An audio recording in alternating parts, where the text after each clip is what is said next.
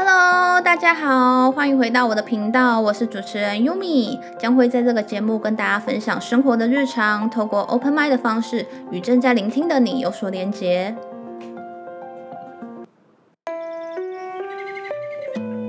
Hello，欢迎回到我的频道。最近刚好有一点忙碌，然后 Podcast 也一直在整理跟企划中，今天终于有时间可以上架了。不知道你们有没有期待收听到新的一集呢？最近的频道开始被说像是服用心灵鸡汤一样，总是能触碰到一些听众的心，真的很开心可以跟你们一同成长，也谢谢你们透过我的声音去更认识我。我的听众平均分布在二十八到三十四岁，再来就是二十三到二十七岁，大概是八年级生居多。然后我知道还有一些国外的听众，希望你们今天听完这集呢，可以更了解台湾教育文化以及台湾现在有的现象。今天要跟大家探讨如何跳脱思维框架，我整理出了四个最容易听到的框架问题，要跟大家分享。第一个呢，就是标准答案框架。标准答案其实，在我们的生活中很容易听见，尤其是考试的时候。就拿我跟家人的日常生活开始说起吧。就是我常常会跟我爸，就是在讨论一个价值观以及一件事情的时候，他总是会回答我：“对你这样是对的，不对，你这样不行，你应该要如何？”他总是告诉我这个是对，这个是错。但对我来说，我只是想要讨论这件事情的观念，并没有要一个正确的答案。我们只是在讨论这件事情，可以有很多不同的面向去讨论，或者是有不同的面向去切入。对我来说，不是只有单一的答案而已。那我觉得任何事情其实没有对错，只有立场不一样。除了道德观对我来说是有标准答案，其他的我觉得都有讨论空间。有一天，我一如往常的站在公司的阳台，看着远方，那个地方是我在上班的时候休息或者是想要喘口气的地方，我就会站在一个柱子的前面。那我每次选择的位置都一样。但有一天，因为阳光突然太大了，我就站在另外一个位置。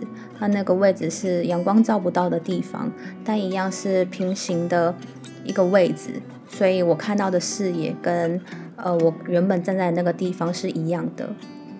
但我看着看着，突然发现，好像我的视野突然变得不一样了。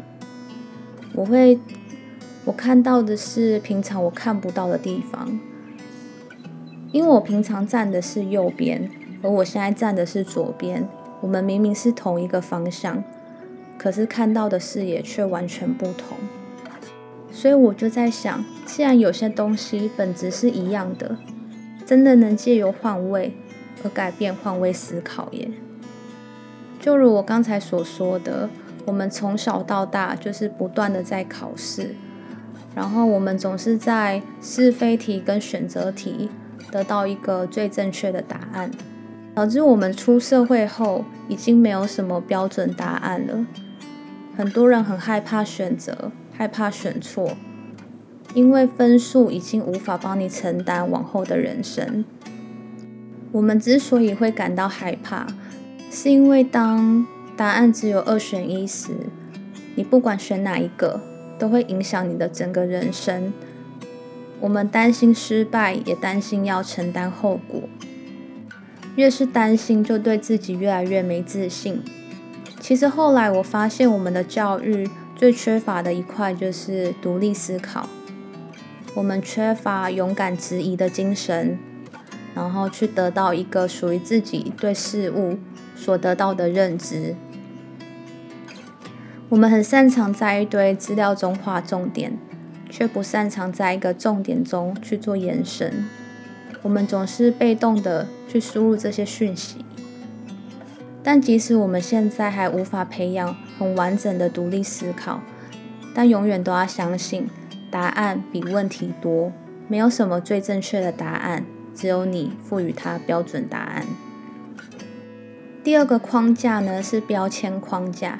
标签听起来是一个很负面的说法，那我等一下会跟大家说怎么把标签变成好的标签呢？标签的负面说法就是偏见，偏见是我们对待他人的自我偏见。我们很容易给别人贴上标签，不管是熟悉的人或者是陌生人，只要我们眼睛看得到、感觉到，或者是言谈中，我们就很容易判断对方是怎么样的人。有时候我也常用星座去判断一个人，用星座去帮一个人做分类，导致偶尔会有一些先入为主的观念。如果对一个人有先入为主的观念呢，其实很容易就对这个人失去热情了，因为你会帮他贴很多不属于他的标签。当我意识到自己有这样的情况的时候，我就在探讨，为什么人之所以会给别人乱贴标签呢？或者又要如何移除这些标签呢？不知道你们有没有这样的经验？很喜欢问别人：“你觉得我是怎么样的人？”大多数的人都希望可以听到好的那面，或者是正向的那面，去参考别人眼中的你跟你心中的你有没有差距。借由这个过程呢，也能知道别人对你的印象，或者是他有发现你身上有什么不一样的东西。那我曾经也有问过一样的问题，但那个人却回答我：“我不习惯去评价一个人。”然后我就连问了三次，而三次都得到相同的答案。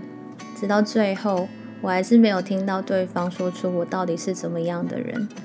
直到有一天，我就在网络上看到一篇文章，他说：“不习惯去评价一个人的人是高情商的人。”这还真是我第一次听耶。他说：“我们没有他人的经历，就不要随便去评价一个人，因为大多数看到的都不是真相，那些真相只不过是自己认为而已，并不是你所看到的那样。”这让我想起一个故事：有一位妇人一直不断的抱怨对面的邻居太懒惰，因为他每次从窗户看过去，那个邻居的衣服总是很脏。衣服上面有很多的斑点，像是没洗干净一样。那有一次呢，呃，他的朋友就来找他，那他就告诉他这件事情。朋友就到了那个窗户去看对面的邻居，才发现原来不是对面邻居的衣服不干净，而是那个窗子上面有太多的灰尘。只要把灰尘擦掉了，不就干净了吗？所以呢，这个故事就是告诉我们，人有的时候就是站得太远，分不清楚是别人的衣服脏了，还是自己的眼睛不干净。要消除对别人的偏见，就是要走近看，走得够近了，才能发现事实，也才不会随便给别人乱贴标签。第三个呢是年龄框架，最近大陆很红的一部叫做《三十而已》。相信很多人应该都有听过这部戏吧？它其实是一个很写实的故事。我前面看了几集的想法是：三十岁到底怎么了？为什么整个社会跟媒体都一直在加强三十岁的刻板印象？越是去报道，越是让大家产生恐慌跟焦虑，好像过了三十岁就应该怎么样，或者过了三十岁人生就自动。变成怎么样？我相信正在聆听的你呢，应该很有感觉吧？总是担心我还没有结婚怎么办？我的事业还没有成功怎么办？我还没有存到人生第一桶金怎么办？怎么办呢？就是平常心看待啊。老实说，我还蛮期待三十岁的，因为当我意识到年龄只是个数字而已。我真的也没有什么好框架自己的。我曾经问过自己，为什么大家对年龄这么介意？如果世界上没有年龄，又会变成怎么样呢？要怎么去区分大家的年纪？是要用天去计算吗？还是用生日去做区别呢？又是谁规定一年就是三百六十五天呢？如果一年是一千天的话？我们现在是不是还很年轻？年龄啊，都是自己定义的。当你意识到这些数字都是为了好统计时，你还会觉得年龄对自己来说很重要吗？三十而立，立身、立业、立家，这个想法已经过时了。三十而立是确立，是独立，确立人生方向，确立你想要当什么样的人，确立未来在人生的旅途中为了什么而努力。三十而已里面的一段话，老天爷会在每个人的三十岁给大家一份大礼，所以三十岁应该是要很期待的哦。第四个是自我框架，你们应该听过一句话：最大的敌人就是自己，意思就是自己吓自己。我们从小就是被吓到大的，担心自己不够好，担心别人怎么看，担心自己做不到。可是你不做，怎么又会知道结果呢？就像很多时候，我都会把话放在心里，然后想着。只要我讲出来了，对方可能会说 A、B、C、D 的某一个答案。可是每当我讲出来的时候，得到的答案都是出乎我意料的答案，也不在我的选项里。后来我应该怎么做呢？就是把它讲出来，让对方知道。至于他要怎么回应我，那是他的事。至少我已经先跨出一步跟他沟通了。不要预期答案会是什么，也不要预期结论会是什么。至少你在尝试着表达自己，尝试着做自己以前不敢做的事。我跟大家分享一段过去在面试时，主管一定会问到我的话。他们会问说：“你对这个职位有什么期许吗？”我相信应该很多人会想说，我都还没有做到这份工作，我怎么会知道有什么期许？实际跟期待的会不会有落差呢？到底要讲官方回答，还是其实我也不知道我对自己的期许是什么？其实很简单，当初我就是回答老板六个字：我期许我自己不要自我设限，不要设限，只能做我分内的事。想要打破自我框架，就是离他越来越近，让自己的内心越来越强大，框架就会越来越小。从能做的开始，再来做想做的。记得也要不断给自己信心及勇气。当你感到害怕，也不要谴责自己，而是用鼓励的方式，让你知道你可以的。以上说的那些世俗框架，我希望你们都可以挑出原厂设定。人生没有这么多应该，最应该的是找到自己。最后，我希望每个人都能建立起属于自己的信念框架。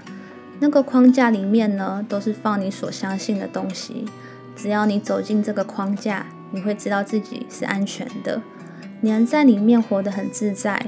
你的快乐从来不是为了别人。是因为你看见自己的价值。我也希望每个人都能找到自己想要贴上的标签。你想成为什么样的人，就自己贴上；不喜欢的就自己拿掉。不用成为每个人都喜欢的人，但一定要成为自己眼中最耀眼的自己。有一句话影响我非常深，马克吐温说：“在你的生命中最重要的两个日子，一个是出生日。”另外一个就是你知道你为什么出生的日子，跟你们分享。感谢你们的收听，如果你是新听众的话，也请帮我订阅、分享、评论，还有在 Podcast 的评分中留下五颗星，让我知道这个评论是被鼓励的。如果想 follow 我的 IG 听众们呢，也可以在 IG 上面搜寻，把聆听变成日常，找到那个 Hashtag 就可以找到我的账号喽。而我也会把这个账号的网址呢贴在内容里面。最后，我也利用这个时间工商一下。如果你觉得我的节目不错，底下有一个赞助网址，请我喝一杯咖啡，让我有继续创作的动力。那我们下次见，拜拜。